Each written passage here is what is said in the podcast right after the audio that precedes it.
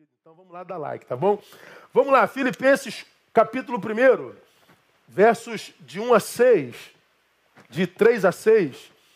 É o verso que a gente vai ler por hora, que a gente vai ficar mais focado ah, no versículo 6, mas vamos ler de 3 a 6 para a gente situar. Diz assim o texto: Dou graças ao meu Deus todas as vezes que me lembro de vós. Eu amo esse versículo. Já preguei sobre ele. Há uma sériezinha curta de três sermões sobre este versículo. Dou graças ao meu Deus todas as vezes que me lembro de vós. Como é difícil hoje termos gente no nosso entorno que da qual a gente lembre e em lembrar a gente adore, a gente dá graça, né? Hoje o que a gente tem é gente que a gente lembra e azeda nosso dia. Tu lembra do sujeito, ele tira teu apetite. Tu lembra da, da dita cuja, você perde o sono. Você lembra do, do, do acontecido, você adoece. Paulo está dizendo, olha, para uma igreja, igreja eu estou longe, mas mesmo longe, quando eu lembro de vocês, o que brota em mim é louvor. Que coisa linda, né? Que Deus nos dê gente assim, né? Que Deus nos dê relações assim. Fazendo sempre em todas as minhas orações súplicas por vós todos, uh, súplicas por todos vós com alegria, pela vossa cooperação a favor do Evangelho, desde o primeiro dia até agora, tendo por certo isto mesmo, que aquele que em vós começou a boa obra, a aperfeiçoará até o dia de Cristo Jesus. É aqui que a gente fica. Carta de Paulo a igreja dos Filipenses. Por que dos Filipenses? Porque essa igreja estava numa cidade chamada Filipos. Filipenses é uma, uma das cartas conhecidas como Epístola da Prisão. Paulo escreveu algumas epístolas que ficaram conhecidas na história como Epístolas da Prisão. Filipenses, Colossenses, Filemão e Efésios. Por que, que essas cartas ficaram conhecidas como epístolas da prisão? Porque Paulo, quando as escreveu, estava preso. Quando ele escreveu essa carta aos Filipenses, ele estava preso, ele estava em cadeia em Roma. Então ele escreveu de dentro da cadeia. E ele escreve uma carta belíssima. Você já aprendeu aqui, e eu tenho certeza que isso a gente não esquece, Toda vez que a gente está vivendo um presente não favorável, toda vez que a gente está vivendo um presente desagradável, toda vez que a gente está vivendo um momento atual que não é sonhado, de dor, de tristeza, de angústia, de traição, de cerceamento, sei lá do que, quando o nosso presente não é bom, nós seres humanos fomos dotados de racionalidade, temos a graça de nos refugiarmos em nossa memória. Se o agora não está bom, de onde que a gente pode extrair força? Das nossas memórias. Porque, diferente de todas as outras criaturas do universo, Deus nos deu a graça de chegar diante de um espelho e saber exatamente o que, que a gente vê diante do espelho. E Deus nos deu a graça de memorizarmos aquilo que por nós já foi vivenciado. A gente não pode voltar ao passado e repeti-lo, mas nós podemos trazê-lo à nossa memória. Ele vem como lembrança. E essa lembrança, embora do passado, deixando nós, influencia o nosso agora. Lamentavelmente, a maioria dos seres humanos são influenciados pelo passado quase sempre quando o passado é, é, é, é ruim, quando o passado é calamitoso, quando o passado é grave. E aí o passado vem para o presente em forma de trauma. E o trauma contamina o presente, estragando o mesmo. Mas, se você quiser, e se for inteligente, você pode usar o seu passado não só como, como algo que influencia negativamente o teu presente, mas algo como que influencia positivamente. Paulo estava fazendo exatamente isso estava preso injustamente, como sempre, por causa da sua fé, e de Roma, da cadeia, ele está escrevendo à igreja e diz: toda vez que me lembro de vós. Ou seja, eu estou em cadeia, meu presente é ruim, doloroso e, e, e indesejável. Mas aqui do presente doloroso, quando eu trago à memória a relação que eu tive com vocês, eu consigo até adorar. Isso é o bom uso do passado. Isso é o bom uso de suas memórias. Isso é o bom uso daquilo que já se viveu. Já pensou se todos nós tivéssemos essa competência, né? Há muita gente que não consegue se alimentar ah, no passado ah, porque está tão machucado no presente que ele não consegue sair daqui um pouquinho para fazer uma viagem lá, para se alimentar um pouquinho, para sustentar o que está aqui. Por outro lado, há muita gente que não faz isso porque não tem passado mesmo do que se alegrar. Foi vivendo dissolutamente, foi vivendo uma vida desregrada, foi vivendo uma vida inútil, foi vivendo uma vida de lacração, foi vivendo uma vida de, de, de bobagem, de exposição, envelheceu, a juventude foi embora, tu olha para trás, você não construiu nada. Você não tem nada no presente e nem no passado para do que se, se alegrar, se orgulhar. Não é o caso de Paulo. Paulo escreve uma das mais belas cartas que ele escreveu, escreveu para a igreja que estava em Filipos. Qual é o resumo do livro de Filipenses. Capítulo 4, verso 4. O resumo do livro é: Eu me regozijo. Regozijai-vos. O texto está dizendo: Regozijai-vos sempre no Senhor. Outra vez digo: Regozijai-vos. Esse versículo ele é o resumo do livro de Filipenses. Lembrando, Paulo está escrevendo da prisão. Na prisão, no presente de dor, ele diz: regozijai-vos sempre no Senhor. Outra vez digo: regozijai-vos. Regozijai-vos. Então, o resumo do livro é o regozijo. A alegria do conteúdo da carta é enfática e significativa. Por quê, irmão? Por que, que ter alegria como assunto central para mim, é, é, é muito significativo. Primeiro, porque essa carta nasceu de uma prisão. Se alegrar com quem é na prisão, né, irmão? O que, é que tem na prisão para você se alegrar? Imagina uma prisão no Rio de Janeiro. Uma cela que cabe 15 pessoas tem 85. Imagina quanta doença, imagina o odor, imagina a, a, a possibilidade de dormir bem. Como que se alegrar no lugar daquele? Bom, Paulo de alguma forma transcende a geografia e ele se alegra. E ele fala de alegria, por isso essa carta para mim é significativa. Segundo, é porque essa carta era direcionada a uma igreja, que é a igreja de Filipe, que viveu perseguição todos os dias da sua existência. É um perseguido preso escrevendo para uma igreja que foi perseguida todos os dias da sua existência. Então, o assunto alegria nasce numa geografia onde a tristeza teria toda a razão de, de, de, de reger. Paulo fala de alegria, de regozijo, numa ambiência onde aparentemente ela não tem nenhuma razão sequer para ser pronunciada. Mas ela é pronunciada, ela parece como uma exortação, e ela é praticada com efusividade. Por isso essa carta para mim é maravilhosa, é brilhante. Mas a igreja de Filipe tinha problemas. E esses problemas são revelados também nessa carta. E eu, eu os mostro para vocês. O primeiro problema está lá no capítulo 2, versículos 3 e 4. Quando Paulo escreve essa igreja, Paulo ele, ele diz assim: Nada façais por contenda ou vanglória, mas por humildade. Humildade, está aí nesse versículo 3. Versículo 4. Cada um.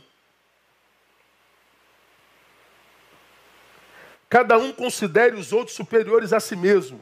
Boto 4.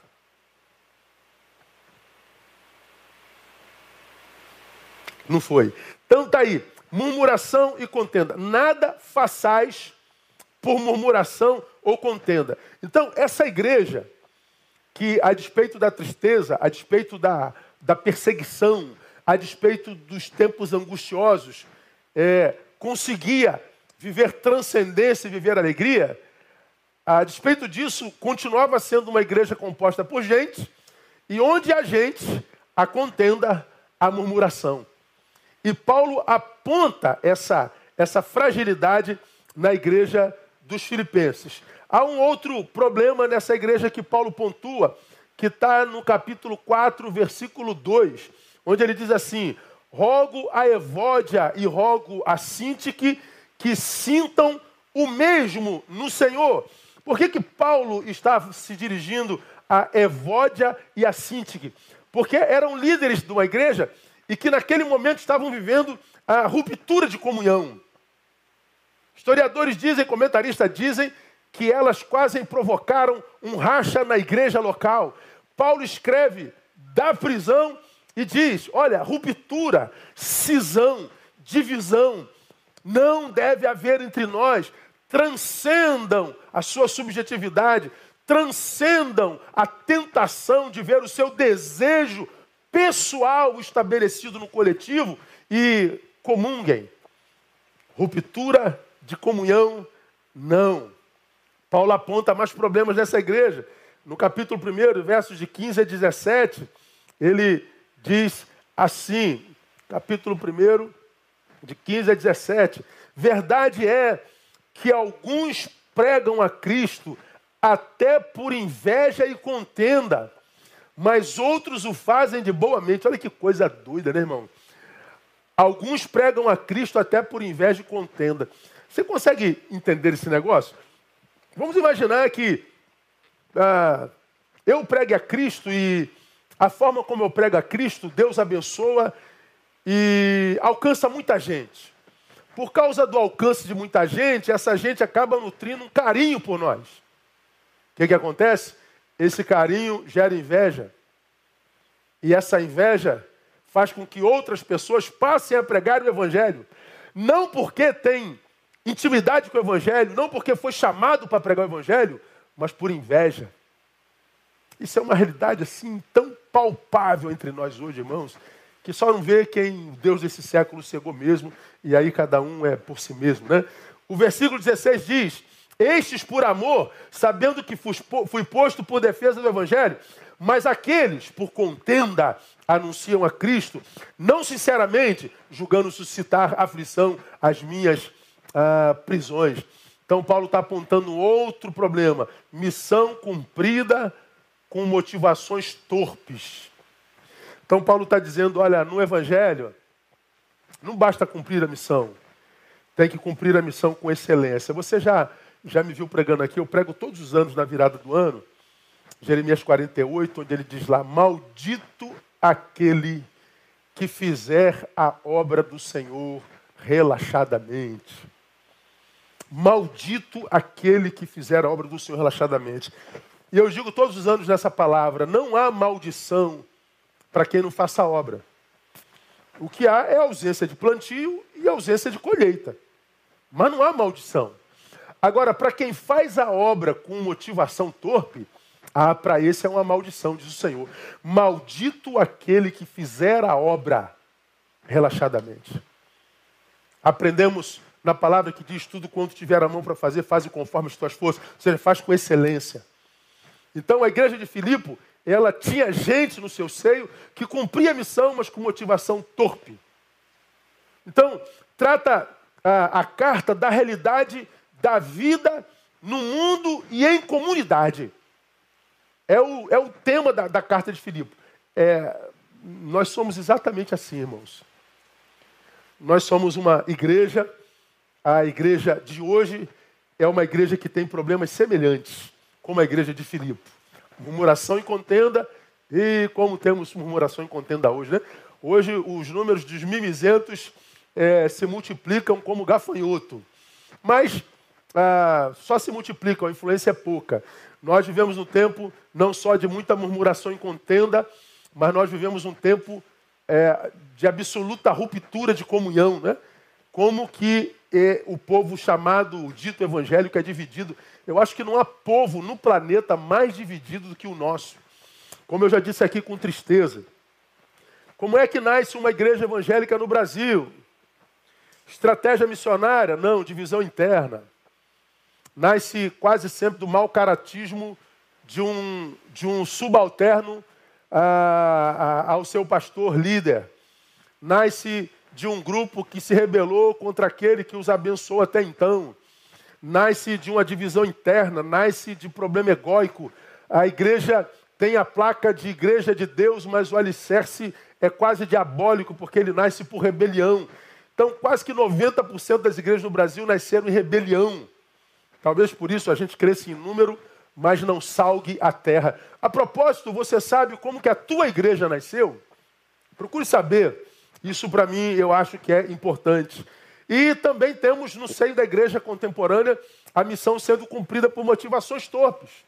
Igrejas sendo abertas por motivações torpes. Pessoas ministrando louvor por motivação torpe. Pessoas pregando por motivação torpe. Pessoas criando canal por motivação torpe. Nós temos as mesmas realidades da igreja dos filipenses.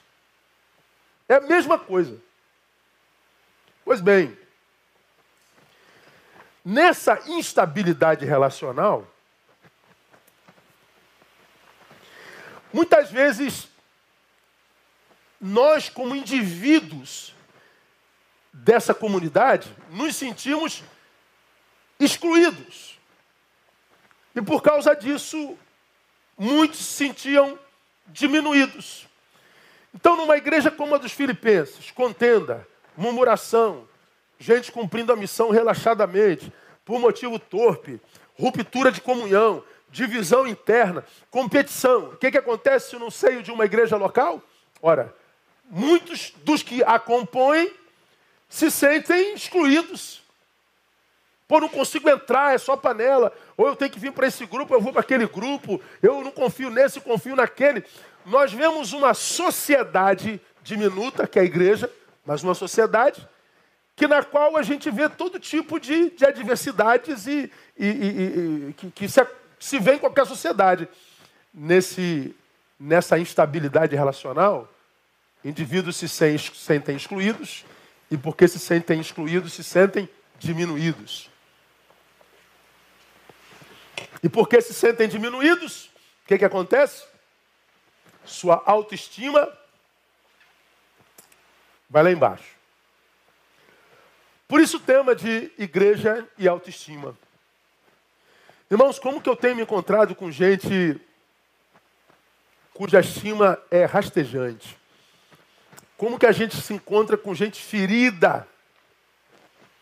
Como que a gente se encontra com gente que de fato, de verdade, foi ferida na comunidade? Claro, tem aqueles que, como eu digo, são mimizentos, são, são manhosos, querem reconhecimento, querem tapinha nas costas, querem microfone, querem promoção, querem cargo, querem ser tratados com, com, com deferência em relação aos outros, e aí não são assim, aí saem chutando balde, saem falando mal de todo mundo, saem amaldiçoando todo mundo. Sim, tem esses também, mas tem gente muito honesta, muito santa, muito de Deus, que tem sofrido abuso de autoridade espiritual gente que tem sido ferida, machucada, que tem sido explorada, tem sido abusada. E por causa disso estão aí nas vielas da vida, se sentindo menores do que o que de fato são, com a estima rastejante mesmo. Aconteceu na igreja de Filipenses, dos Filipenses. Nessa carta, Paulo anima esses indivíduos. Nós vamos ver isso no, no decorrer do sermão.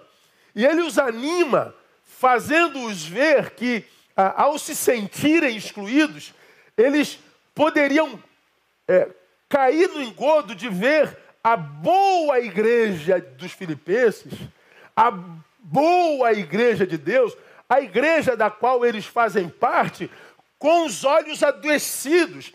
E ao olharem essa boa igreja, a despeito dos seus problemas, com os olhos adoecidos, eles poderiam traçar um diagnóstico completamente equivocado sobre a sua família espiritual. Eu acho que isso acontece o tempo todo. Você, por alguma razão, foi ferido.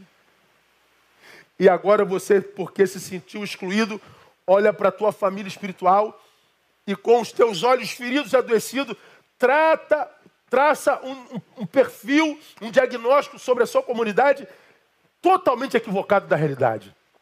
Bom, quem se prejudica é a comunidade ou é você? Claro que é sempre você. Sempre. Bom, a igreja ela é criticada desde que a igreja existe. Toda a comunidade de Deus sempre foi criticada pelos de dentro e de fora.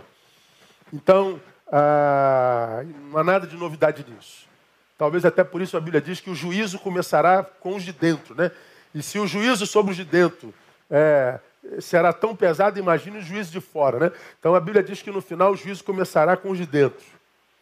Então nós seremos julgados, os de dentro. Então, os da, da família espiritual. E seremos julgados é, por tudo que dissemos, por tudo que falamos. Por isso que a Bíblia diz, palavra do mestre, que não sai nenhuma palavra torpe na sua boca, porque nós vamos dar conta de cada palavra torpe que sair da nossa boca. Por isso, para quem não está bem, o silêncio é um excelente discurso. Falei isso na semana passada.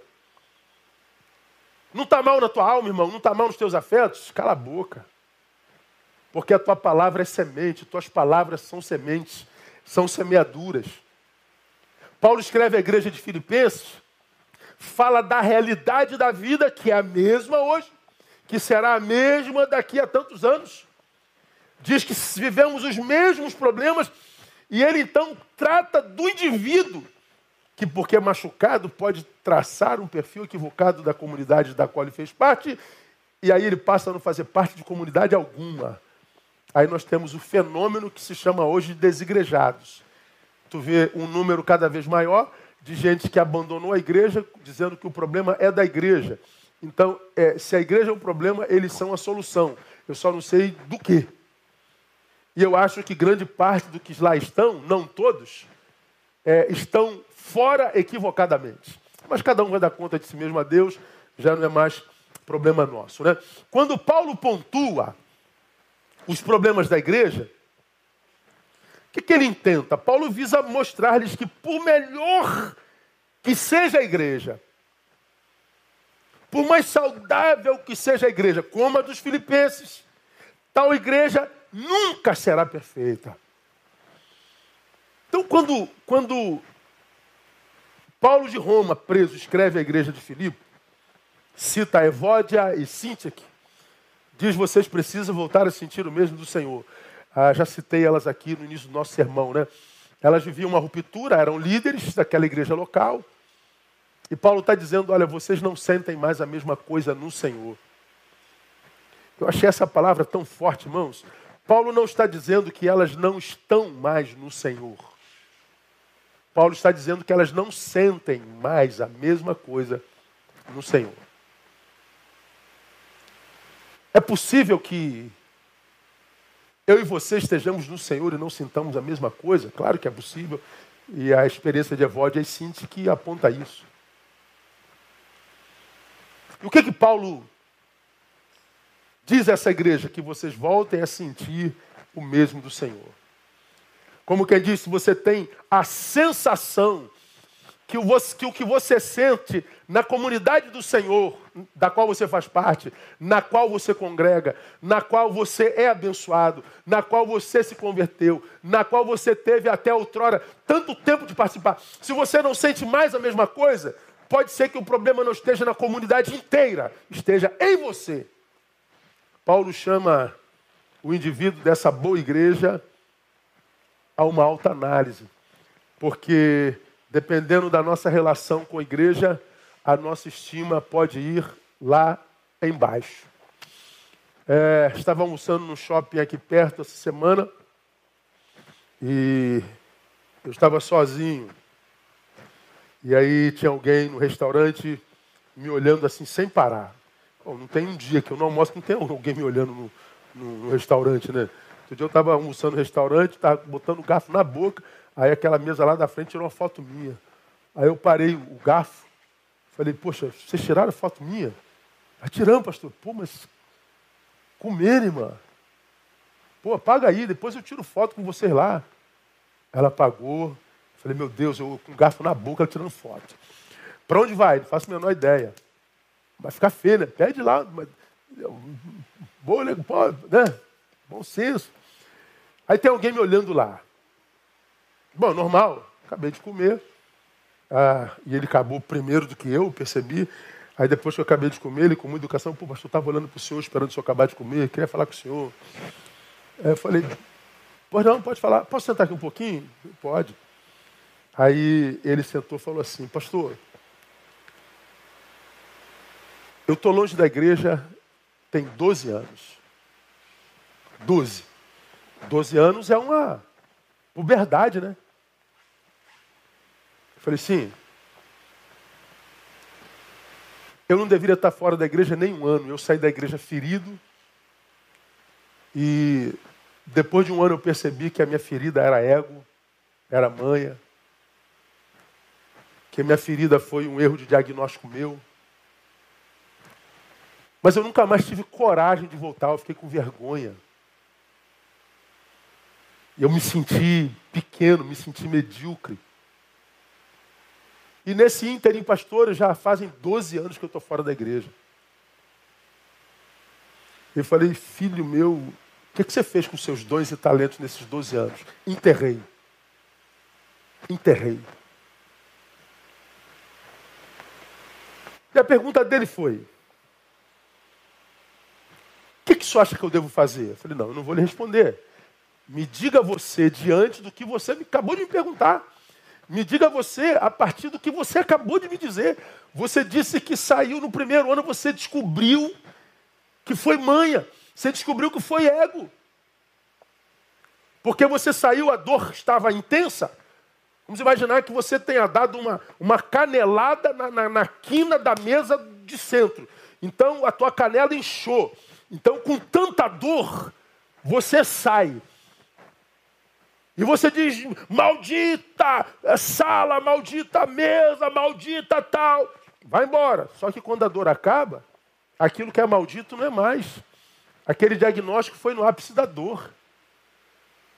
Aquele diagnóstico foi no ápice do, do vulco-vulco, do imbróglio, da discórdia, mas quando a dor acaba, a razão volta, a gente descobre que, pelo contrário, quando eu comprei aquela mesa, eu me apaixonei por ela de cara. Eu falei, pô, vai ficar uma beleza na minha sala. A minha sala é uma benção, a minha casa. Eu amo a minha casa. Mas na dor você disse, é uma desgraça. Pois é, você disse que no primeiro ano, ou seja, quando a dor acabou, quem era errado é você.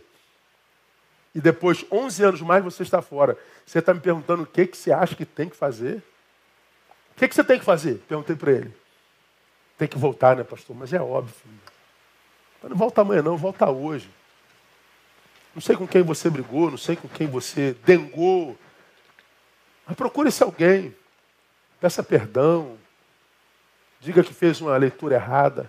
Mas não enterra mais talento, não, filho. Jesus está aqui na esquina, está voltando. Olha os sinais da sua volta. Ele está aqui, ó, do outro lado da rua, já voltando. Daqui a pouquinho ele está aí. Com essa pandemia, a, a tecnologia abreviou a volta de Jesus por décadas, irmão. Porque ele só voltaria quando o evangelho fosse pregado nos quatro cantos. Se a gente fosse evangelizar enviando missionário para cada cidade, com o tipo de crente que a gente tem hoje, que contribui 37 centavos por, por mês para missões, é a média de contribuição missionária no Brasil, o mundo nunca seria evangelizado. Mas com a pandemia, todos nós fomos para a mídia. E o evangelho foi pregado, irmão, assim, por 100 anos de antecipação. Então Jesus está na esquina voltando e você vai ficar fazendo o que aí ah, nesse mundo perdido? Essa altura ele já estava secando as lágrimas dos olhos dele. Aí ele falou: pastor, muito obrigado, muito obrigado, muito obrigado. Eu acredito que ele tenha voltado para a igreja, tomara que sim. Paulo se refere a essas pessoas na igreja de Filipenses. E como eu tenho dito, a igreja de Filipenses é reproduzida hoje também. Tem gente que se auto-sabotou, como eu preguei de manhã. Mágoa, ego, diagnóstico equivocado, falsa espiritualidade. Você sabe o que, é que acontece hoje? Hoje a gente vê muito na igreja ah, uma máxima que para mim é fatídica: todo crente um líder. Todo crente um líder. Não, nem todo mundo é líder. Não existe na igreja evangélica ah, um dom que todos tenham e nem alguém que tenha todos os dons. Se todo mundo na igreja é líder, quem será o liderado? Então, eu tô com, tô com, tô com um. Como é que é o nome? Manda no Instagram para o outro, como é que é o nome? Direct. Eu estou com um direct aqui que, que, que, que mandou para mim, um menino lá dos Estados Unidos, chegou até mim. E ele falando, pastor, eu, eu me ajude, pelo amor de Deus, respondê-lo-ei hoje. Eu, eu me converti com oito meses, meu pastor me botou para ser líder de célula. Eu fui liderar quase 30 pessoas. Oito meses de conversão. Você imagina um bebê que nem gatinha ainda tendo que liderar marmanjo. Isso é um pecado, isso é um, isso é um estupro espiritual. Isso é uma, uma, um pecado gigantesco, cósmico. E aí o que, que acontece? Esse menino não deu conta da célula, foi tido como fracassado, não teve coragem de voltar para a igreja.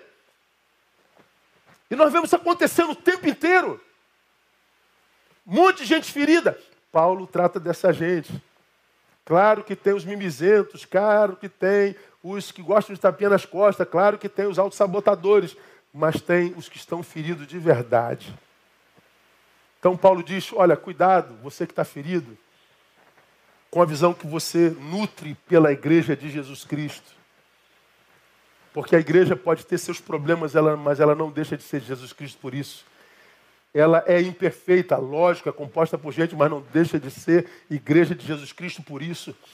E você pode traçar um diagnóstico equivocado da igreja e você se auto-sabota e a sua estima vai embora porque você foi criado por Deus para conviver. Para viver com, não é bom só. Então trata de se tratar.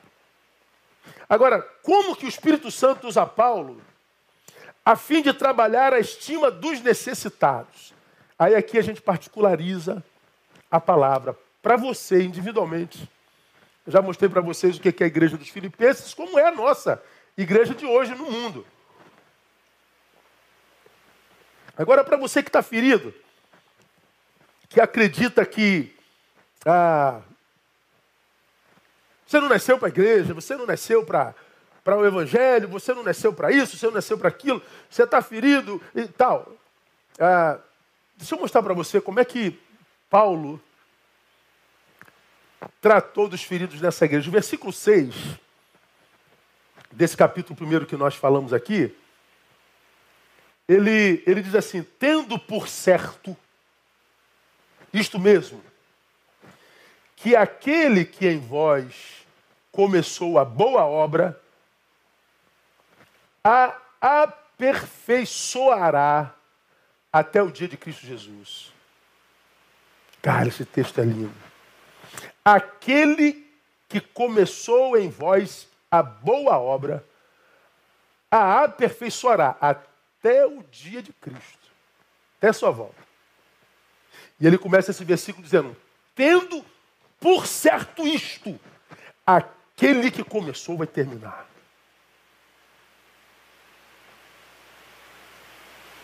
Tendo por certo isso, que se aquele que começou terminará, ele não faz instantaneamente.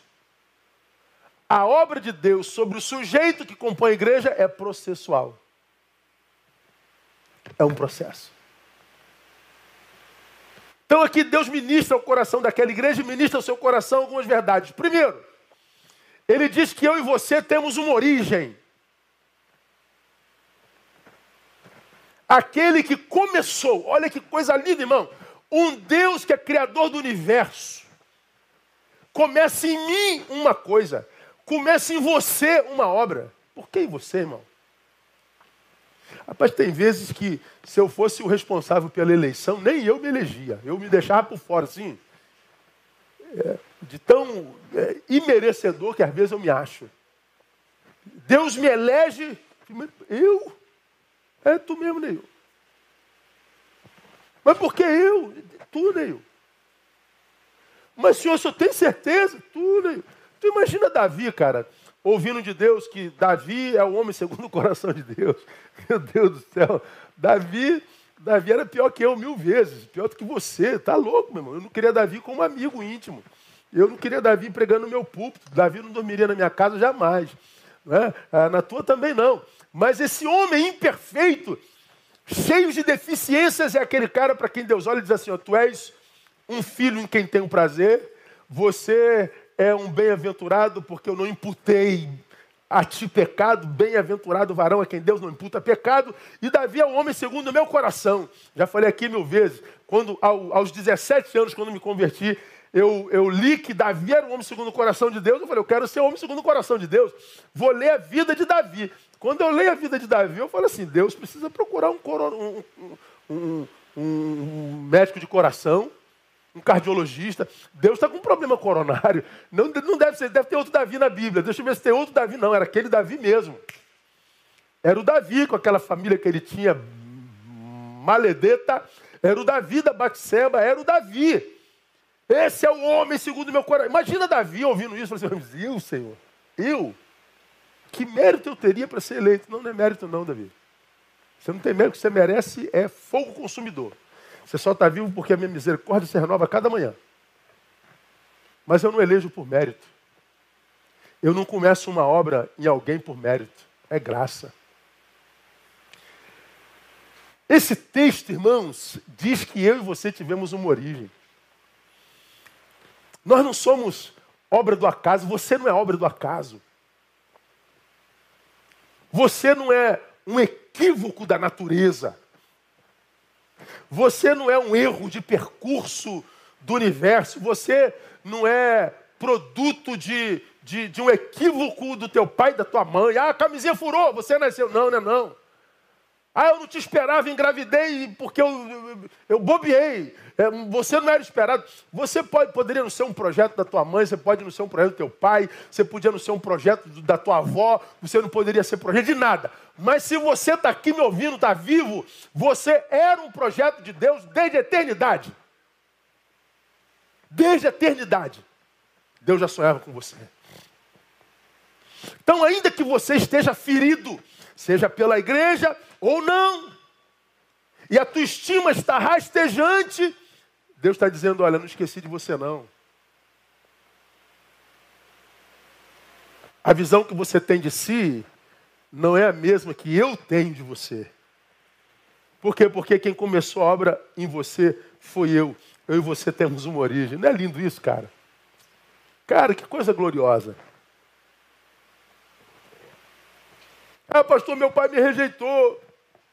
Eu não conheço meu pai. Minha mãe disse que eu fui de, produto de uma gravidez indesejada.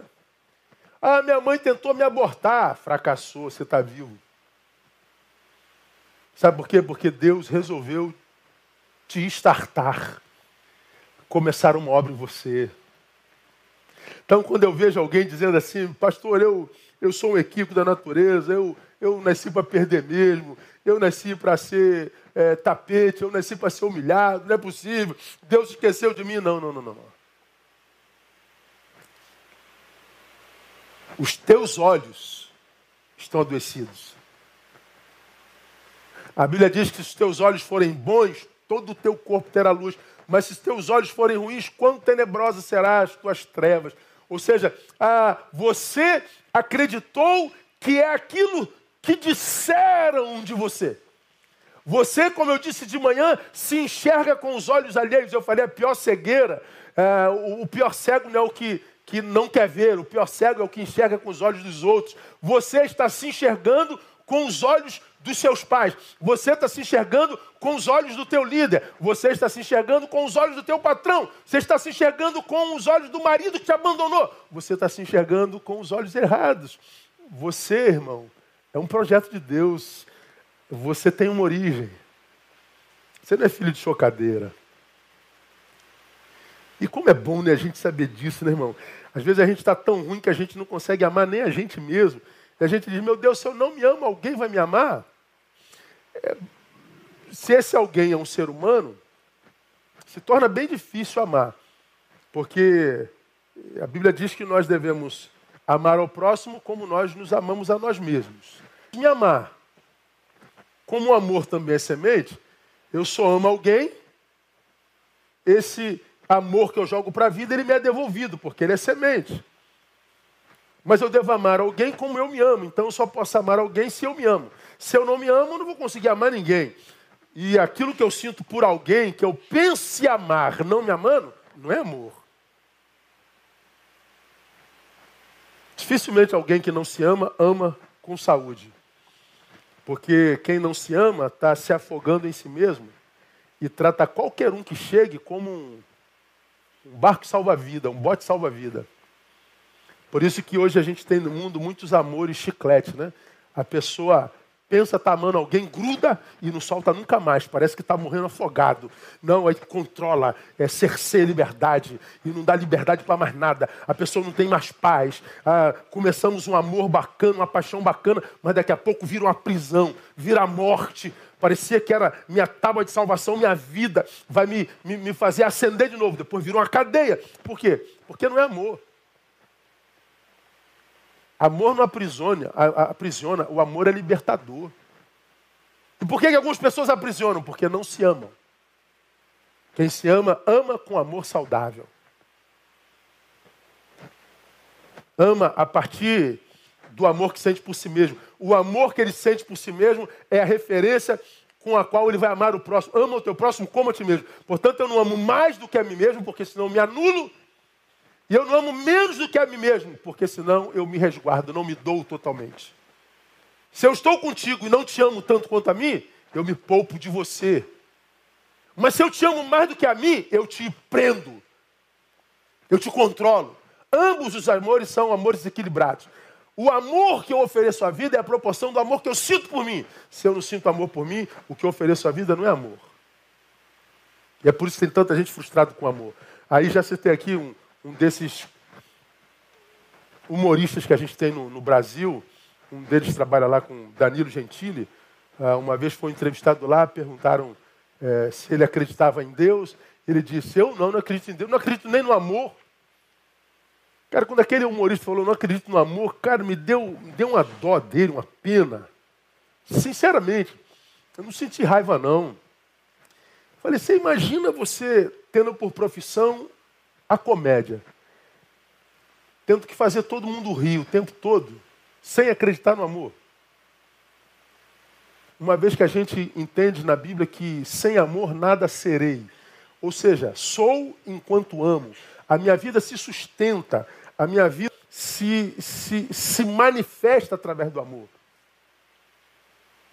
E eu não acredito no amor e tem que fazer você rir. Imagina que inferno é isso. Você teve uma origem, meu irmão. Então agradeça a Deus porque você teve origem. Você pode não estar no seu destino, mas você teve uma origem. Você é um projeto de Deus.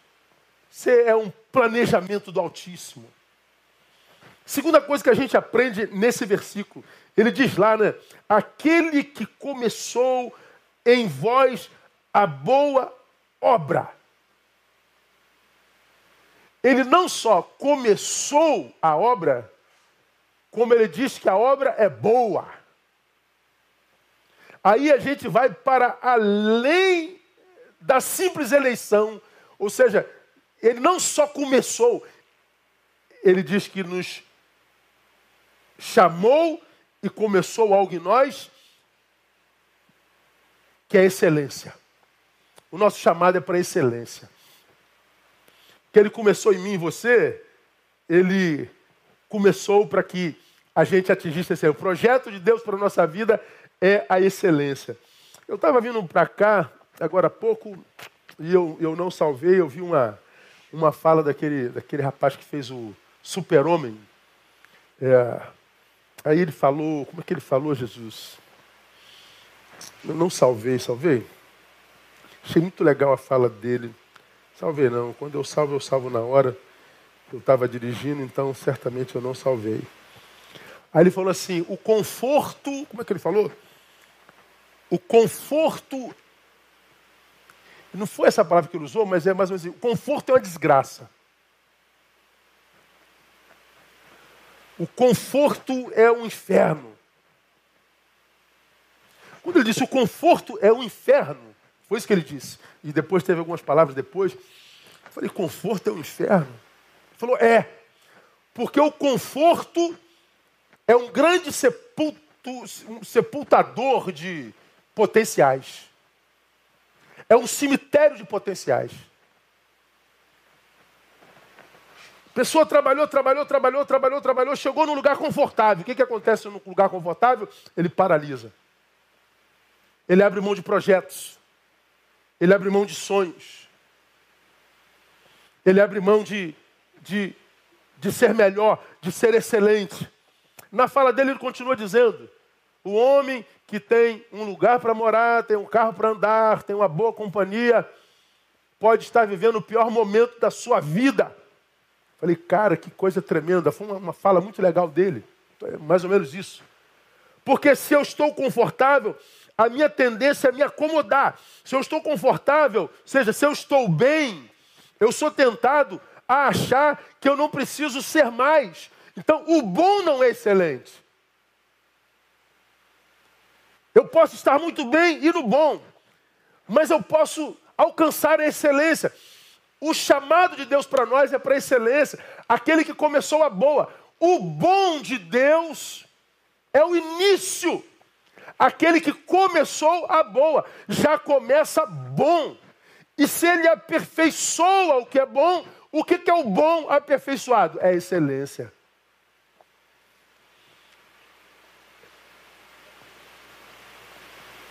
O que você vive hoje é a excelência de Deus. Pastor, eu sou muito grato a Deus porque Deus me deu do bom e do melhor, tá? Mas o bom que você vive é o excelente de Deus para você? Você tem a sensação de que você pode fazer mais um pouco, que você pode melhorar um pouco? Aqui eu me lembro da palavra, palavra parábola dos talentos, eu preguei sobre ela tem alguns meses atrás. O patrão saiu para uma viagem, chama seus, seus funcionários e distribui seus talentos. Todos os seus bens a um, um, a outro dois, a outro cinco. Aí diz que o que tinha dois, quando voltou o patrão, ele multiplicou e entregou quatro. O que tinha cinco multiplicou e entregou dez. O que tinha um e enterrou é o que tinha o maior discurso. Como eu te conheço.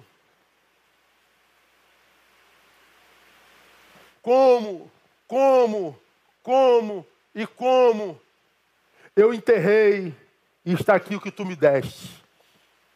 Todos os outros receberam o elogio do seu Senhor e esse aqui foi amaldiçoado pelo seu Senhor.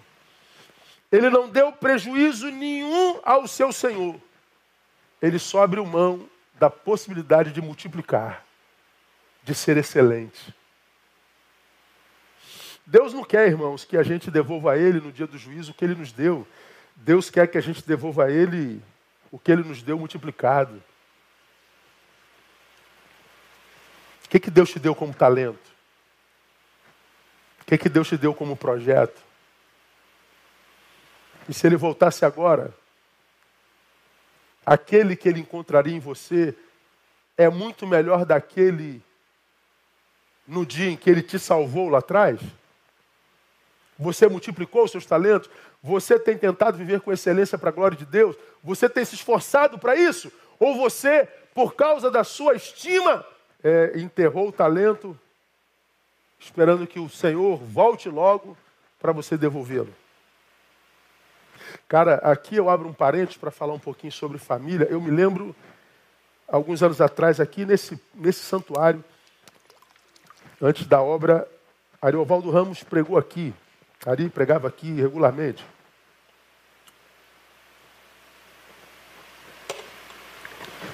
Ele pregou no culto dos homens e ele pregou um sermão que eu nunca mais me esqueci. Ele disse que a verdadeira batalha que existe no campo espiritual e terreno é entre Satanás e a mulher. A verdadeira inimizade é entre Satanás e a mulher. A mulher. Porque lá no proto-evangelho, Gênesis 3,15, está dito que a maldição de Deus sobre a serpente seria que ela rastejaria para o resto da vida e que se alimentaria do pó da terra, ou seja, da produção humana. Já preguei sobre isso aqui. E diz que ele poria inimizade entre a descendência da mulher e a descendência da serpente, de Satanás. Então haveria uma guerra entre a mulher e a sua descendência e a serpente e a sua descendência. E ele diz lá que a de descendência da serpente feriria o calcanhar da descendência da mulher e a descendência da mulher ferida no calcanhar esmagaria a cabeça da descendência da serpente. Então, a batalha real é entre Satanás e a mulher. Onde entra o homem? O homem entra entre a mulher e Satanás.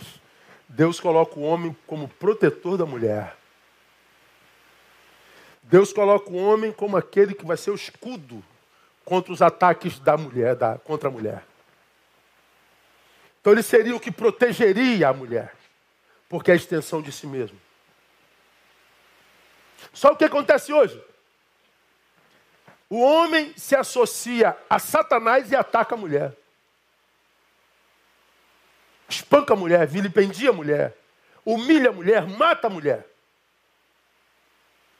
E ele fala: por que isso é grave? Porque no dia do juízo, Deus vai cobrar desse marido O que ele fez com essa mulher? Porque essa mulher foi Deus quem o deu.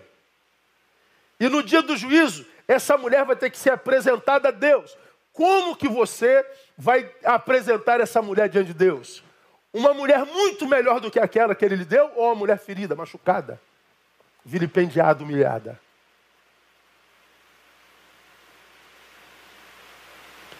Deus tem dado princesas a homens e homens têm entregado ou entregue cacos femininos a Deus.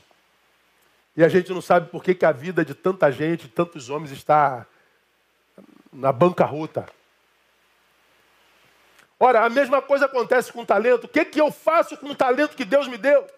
Multipliquei, trabalhei, estudei um pouquinho mais, me esforcei um pouquinho mais, ou me acovardei por causa da crítica, me acovardei porque não me deram oportunidade, cedi à minha frouxidão. Porque o chamado de Deus para você e para mim é para excelência, irmão. Para a gente fazer com excelência, para a gente deixar um legado. Então, quando eu escuto uma palavra como essa, irmãos, saber que Deus começou uma obra em mim, Deus começou uma obra em você e muitos de nós com complexos tão grandes, a gente não acredita no nosso potencial, a gente não acredita na nossa possibilidade, a gente não acredita na nossa capacidade. Eu me lembro quando Deus me chamou, eu tenho alguns complexos, até hoje, até hoje eu labuto contra eles. Daqui a alguns dias, sei lá, dia 18, daqui a 11 dias, 12 dias eu faço 55 anos. Até hoje eu carrego complexos em mim contra os quais eu luto ferozmente. Alguns deles em mim já não me impedem de fazê-lo, de realizar, mas eles continuam aqui. Alguns complexos nossos são como vícios incuráveis, é como o alcoolismo, por exemplo. O alcoólico vai ser alcoólico a vida inteira, mas ele pode não beber a vida inteira. E o fato de não beber não significa dizer que ele não seja mais alcoólico. Ele só venceu a sua deficiência. Então, alguns complexos em nós serão complexos em nós a vida inteira. A gente só não precisa ceder a eles. E muitas vezes a gente prefere ouvir a voz interna que diz, Neil, você não pode, do que ouvir a voz de Deus que diz, você pode tudo, porque é Ele que te fortalece. A gente só precisa ouvir, escolher a voz a qual ouvir. E se a gente escutar a voz de Deus, ao invés de ouvir a voz dos homens, a gente vai conseguir sim se transformar naquilo que Deus deseja que nós nos transformemos. Então guarde essa palavra, meu irmão, você é alguém em quem Deus começou uma excelente obra. E o projeto de Deus para você é excelência. Terceiro, são quatro pontos. Terceira coisa que Paulo diz a essa gente que se sentia excluída e ferida. Paulo está dizendo: você é um ser em obras, portanto. Aquele que começou a boa obra, começa a boa, a aperfeiçoar até o dia de que Jesus, ele está dizendo que essa obra é processual. Portanto, eu e você somos um ser em obras. Não estamos prontos. Quando estaremos, Senhor? Não faço a menor ideia. Eu posso ficar pronto daqui a um mês, daqui a um ano, ou posso ficar pronto no dia que Jesus voltar. Estamos em obras aqui na nossa igreja já não sei quantos meses. E lembra, a gente só ia trocar um telhado. Vira e mexe, gente fala isso, eu, Lindoval, o administrador e o, e o engenheiro, fala assim, pô, a gente só ia trocar uma telha, hein, cara. Eu falei, é. Aí tu troca uma telha e descobre que tem um negócio vazando ali. Aí tu abre para ver o que está vazando e tu descobre que isso está dando umidade lá. Aí daqui a pouco você abre aqui e quebra lá. Aí você diz, ó, do orçamento de 10 mil, quando você vai ver já está em 150. É sempre frustrante. Então, obra é um negócio de doido. É, era aquele lugar no qual você via limpeza, você estava confortável, daqui a pouco é entulho para todo lado, é ponta de ferro, tijolo quebrado, pedra, poeira, sujeira. É um, é um negócio que não dá para permanecer de tanta, tanta poeira, ainda mais para quem é alérgico. E você diz, meu Deus, que coisa horrível isso aqui. É porque está em obra. Muitas vezes, irmãos, a nossa vida, ela, ela degringola toda, ela vai do, do alto a baixo. É como que se botasse um, uma banana de dinamite e implodisse e a nossa vida se derrama assim no chão. Falei, meu Deus, o que, que aconteceu comigo? Aí o diabo aparece, ah, consegui te destruir. Acabei com a tua vida. Aí você começa, minha vida acabou. Meu Deus, onde é que Deus estava?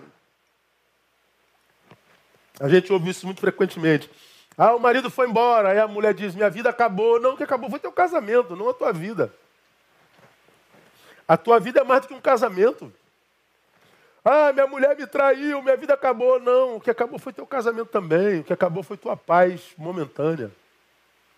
Ah, eu fui demitido, meu Deus, minha vida acabou. Não, o que acabou foi temporariamente tua vida profissional. A tua vida é mais do que a vida profissional. Essa essa capacidade mórbida que nós temos de dar ponto final em história na qual Deus pôs vírgula é, é muito triste. Minha vida acabou, não, irmão, é só uma vírgula. Não é ponto final, não. Quem põe ponto final é ele, não é você, não. A sua vida não é sua. Nós, ah, como já disse aqui, aqui algumas vezes, nós seres humanos nós temos assim uma, uma motivação suicida muito grande, né? É, e a gente nem percebe isso. A gente fala brincando muitas vezes, a gente fala pejorativamente, mas a gente fala. Quando você está muito cansado, você fala assim, cara, estou morto de cansado. Está morto não, não. Está não. Quando você está com muita fome, estou morto de fome. Quando você está com raiva, estou morto de raiva. Estou morrendo de tanta raiva. A gente vai morrendo, morrendo, morrendo, morrendo, e acaba morrendo mesmo devagarinho. Alguma coisa morre em nós. Tudo a gente diz que está morrendo. Estou morrendo, estou morrendo disso. Estou morrendo de angústia, estou morrendo de saudade, estou morrendo de raiva, estou morrendo de fome, estou morrendo de. Vive morrendo, meu Deus do céu.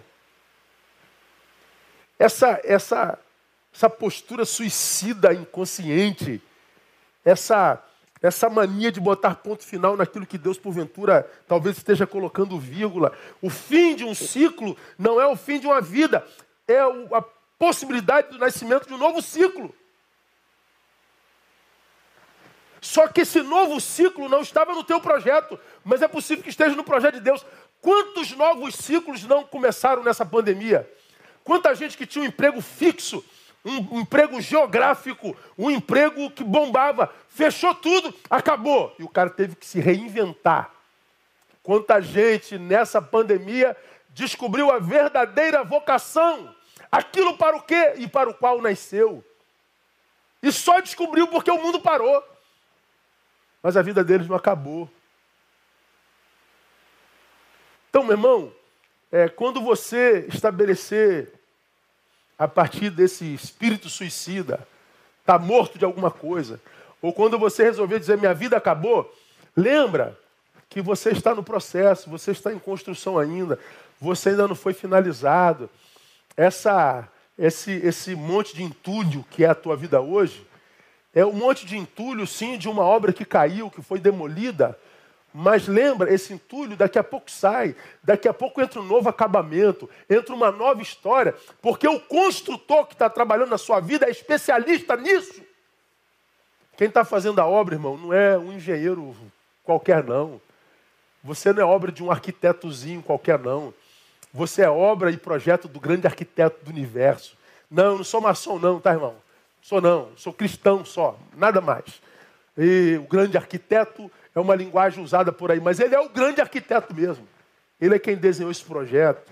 Portanto, se de um lado você é por demais exigente, exigente consigo mesmo, meu Deus, eu não me perdoo porque eu devia ter feito, eu devia ter. Calma, filho, você está em obra.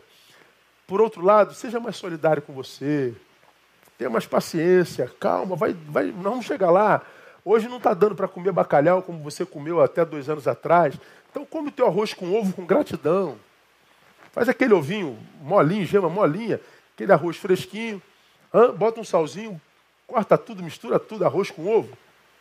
Pica um tomatinho, vinagrezinho, azeite, sal. Cara, cumpre o mesmo papel no, no sistema alimentar que o bacalhau, ou não cumpre? Fala a verdade. Quem ama ovo aí, diga glória a Deus. Pô, um monte de gente deu glória a Deus. Meu irmão, você quer me satisfazer? Me faz um arroz com ovo mole. Pelo amor de Deus. Meu Deus do céu. Precisa nem botar arroz. Se você fizer aquele ovo, botar lá para cozinhar e tira ele rapidinho, aí tira a cabecinha dele assim, ó. Mistura ele assim, quase cru ainda, mas quente, né? Tal, joga um salzinho, ó. Hum, meu irmão, desce como manjar dos deuses. Se no céu tiver ovo, eu estou feliz. Então, ah, se você não pode comer bacalhau hoje, come ovo com gratidão. Se você não pode ir para o restaurante, vai para o podrão ali na esquina. Vai para o churrasquinho dando glória a Deus. Você não pode viajar para Nova York? Cara, vai dar um passeio de bicicleta com a tua comadre na Vila Militar. Mas viva a tua vida, meu irmão. Você está em obra. Aquele que começou a boa obra a aperfeiçoará. E para a gente terminar, que eu já estou com fome. Se de um lado eu sou alguém em quem Deus começou uma obra boa, se de outro lado eu sou um projeto que, que de excelência para Deus, se de um lado eu tenho que ter consciência que eu não estou pronto, eu estou em obra, por outro lado eu tenho que abraçar a verdade de que eu sou uma obra que ninguém pode parar. Você é uma obra que ninguém pode parar. Por quê? Porque quem começou é poderoso demais para ser parado por alguém. Você não é uma obra pública, irmão. Que aquele partido, quando estava no poder, começou, e aí o outro partido tomou o poder, e porque aquela obra, embora seja muito útil, quem começou foi outro partido, ela deixa lá inacabada. Não, você não é obra pública, você não é nem obra de igreja. Antigamente, pois isso é obra de igreja, não acaba nunca. Hoje as obras de igreja acabam até rápido, né? Mas houve um tempo que as obras de igreja não acabavam nunca. Você não é obra de igreja, não. Você é alguém em obra cujo construtor te ama demais. Aquele que começou, ele, ele nunca deixa suas obras pela metade. Deus nunca começou algo que não pudesse acabar, que não pudesse acabar. Ele vai completar a obra que ele começou na sua vida, a não ser que você não queira. Isso eu amo em Deus. Deus tem poder para fazer conosco o que Ele quiser, né? Deus poderia tratar a gente como um, fantochezinho, né? Botar um, as linhazinhas assim na, na, na gente e nos levar para onde quiser. Ele poderia nos influenciar a mente, dizer, Neil para a direita, esquerda, sobe, desce, para. Neil me serve, Neil me ama, Neil... Ele não faz isso. Deus nos criou a sua imagem e semelhança, mas nos fez totalmente outro. Como diria Calbart. Porque Deus também é totalmente outro. Nós somos a imagem e semelhança dele. Mas ele nos deu liberdade para sermos quem quisermos ainda que o que nós queiramos é sermos longe dele. E isso eu amo no Altíssimo. Saber que eu sirvo um Deus que não bota um bridão na minha boca. Saber que eu sirvo um Deus de amor que você se tu não me servir, eu peso a mão sobre você. Se você não me servir, maldição sobre você. Se você não me servir, olha para o lado que eu vou botar um carro em cima de você. Não, Deus não é assim não. Deus é um Deus que, diferente de nós, não tem problema de estima. Ele não necessita que a gente dê like nele o tempo inteiro para ele se sentir vivo. Ele não necessita que nós o adoremos o tempo inteiro para ele se sentir Deus. Ele não necessita que nós contribuamos com o nosso talento para que ele se sinta valorizado. Não, Deus não precisa de mim e de você para nada. Para nada. Ele nos criou para relacionamentos. Ele não criou a gente para ser servo. Ele criou a gente para ser família. Não vos chamarei mais servos. Servo não sabe o que faz o seu senhor. Eu vos chamarei filhos. Porque tudo que eu sei vos dei a conhecer. Então Deus chamou a gente para sermos família com Ele. Não servos empregados. Não para sermos seres autômatos, robóticos. E uma família só pode ser família se for para se relacionar nos vínculos do amor. Deus só aceita a adoração de quem adora em espírito e em verdade. Deus só abençoa aquele que faz de coração sincero, inteiro. Por isso que ele cita Amazias, né, lá em 2 Crônicas. E fez Amazias o que era reto aos olhos do Senhor, mas não fez com interesse de coração, por isso ele foi reprovado. Fez o que era reto, mas não com interesse de coração. Não fez de coração. Então o que Deus quer de nós é uma relação de amor, uma relação de afeto. Não, preciso fazer isso, senão Deus vai me castigar. Preciso fazer isso, Deus vai me pesar. Mano, não, você serve a Deus, não serve ao diabo, não, irmão.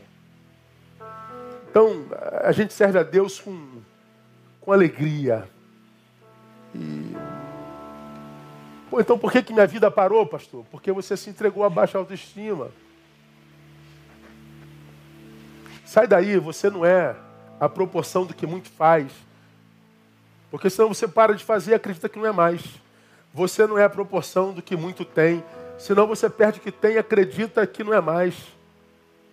Você é mais do que você faz, você é mais do que você tem. Você é uma, uma obra-prima do Criador. Tendo ou não tendo, fazendo ou não fazendo. Então por que, eu tenho que fazer então? Porque você vai só se sentir bem sendo útil. Você não deixa de ser quando não faz, mas você só tem orgulho de ser quando faz, quando produz, quando você desenvolve seus talentos. Felizmente, é, infelizmente, a gente vive hoje numa geração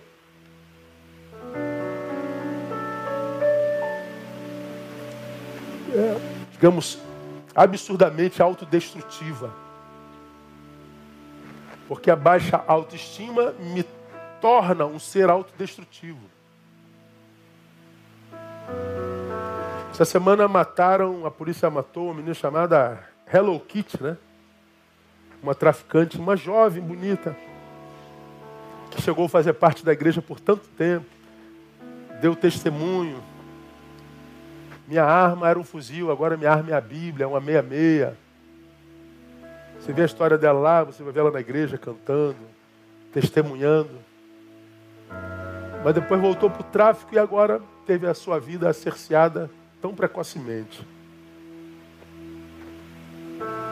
Meu Deus, se eu sei que esse caminho é de morte, por que, que eu estou aqui?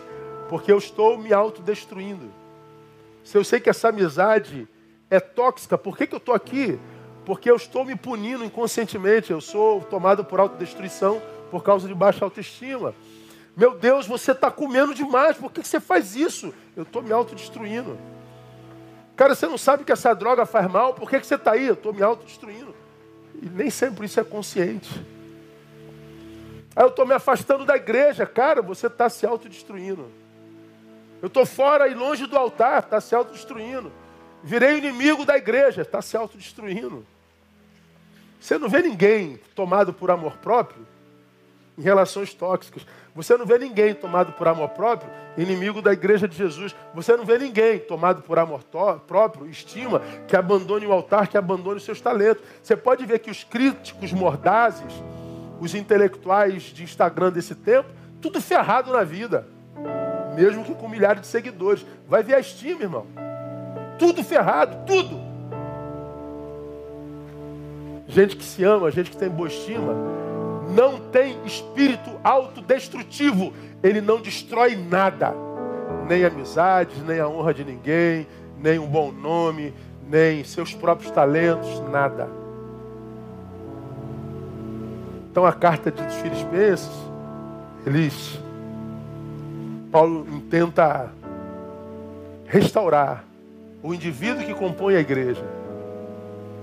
Nesse tempo autodestrutivo, faça parte dessa massa que se autodestrói. Não, irmão. Não. Segunda-feira passada eu estava indo para uma aula que eu faço segunda noite. Aí, como eu vou da rua para lá, a aula é às 8 horas, tem um lugarzinho onde eu como um, caldinho num, num quiosque assim. Aí eu sentei para comer um mocotozinho, sete horas da noite. Aí tinha um garoto deitado no, no meio fio assim, todo encolhido. Frio, doido. Aí eu estou sentado aqui comendo meu quiosque e o menino está deitado ali. Aí eu saí do meu lugar, fui lá falar com o menino, brother, tudo bem aí? Ele olhava para mim, mas não falava. Tá com fome? Tá com frio? Com muita fome. Vem cá, senta aqui comigo. Aí ele levantou, sentou na mesa, o cara do quiosque veio, não, não, não pode sentar aqui, não pode? Sim, claro que pode. Por que, que ele não pode? Tanto pode que ele está sentado e vai sentar. Se eu tiver que lavar a cadeira, eu lavo depois, se você quiser.